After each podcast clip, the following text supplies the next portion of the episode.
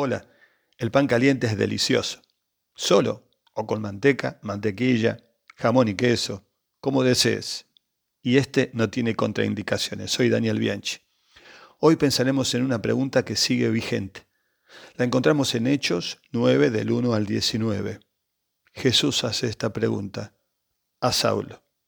¿Por qué me persigues? El Señor resucitado se le aparece a Saulo, un fanático religioso y extremista, que no ha descartado esfuerzo ni método alguno con tal de lograr su objetivo. Perseguir, detener, castigar y terminar con todos los seguidores de Jesús. El texto dice que Saulo asolaba a la iglesia. Esta palabra aparece solo seis veces en el Nuevo Testamento y su significado estremece. Tiene que ver con desperdiciar, hacer desierto, maltratar, insultar, derribar, quebrantar, saquear. Saulo el erudito, Saulo el perseguidor. En Hechos 8.1 nos dice que Saulo entraba casa por casa para violentar y arrastrar y llevar a la cárcel a los seguidores del camino. Consideremos el contexto. Sucede luego de la muerte por apedreamiento de Esteban.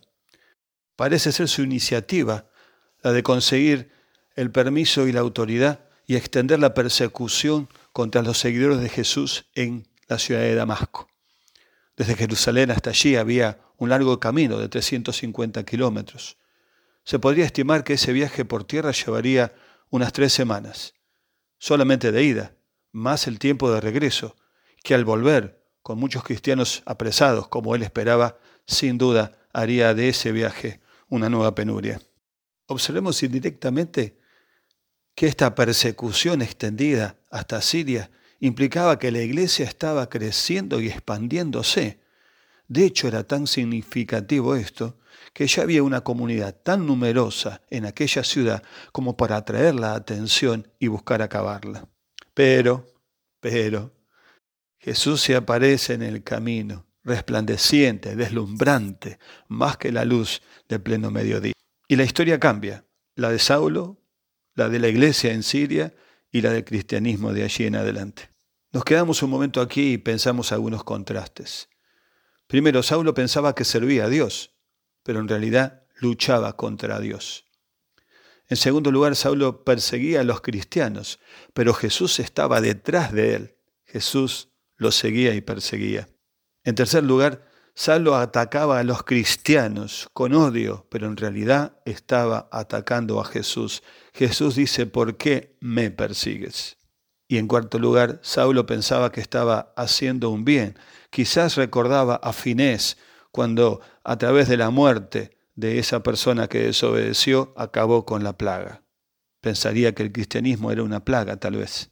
Y Jesús le dice lo inútil de esa tarea. ¿Por qué me persigues? ¿No te das cuenta que es inútil y es imposible? Pensemos hoy. Para muchos de nosotros que no estamos sufriendo daño, maltrato físico o persecución por causa de nuestra fe, tal vez este tipo de pasajes nos cuesta comprenderlo. Y podemos caer en espiritualizarlo, pensar que es para otra época, para otra gente por allá lejos, quizás inclusive naturalizarlo diciendo, bueno, ya sabemos que sería así, Jesús lo advirtió. Hoy la persecución y el sufrimiento por causa de Cristo es real en una buena parte del mundo.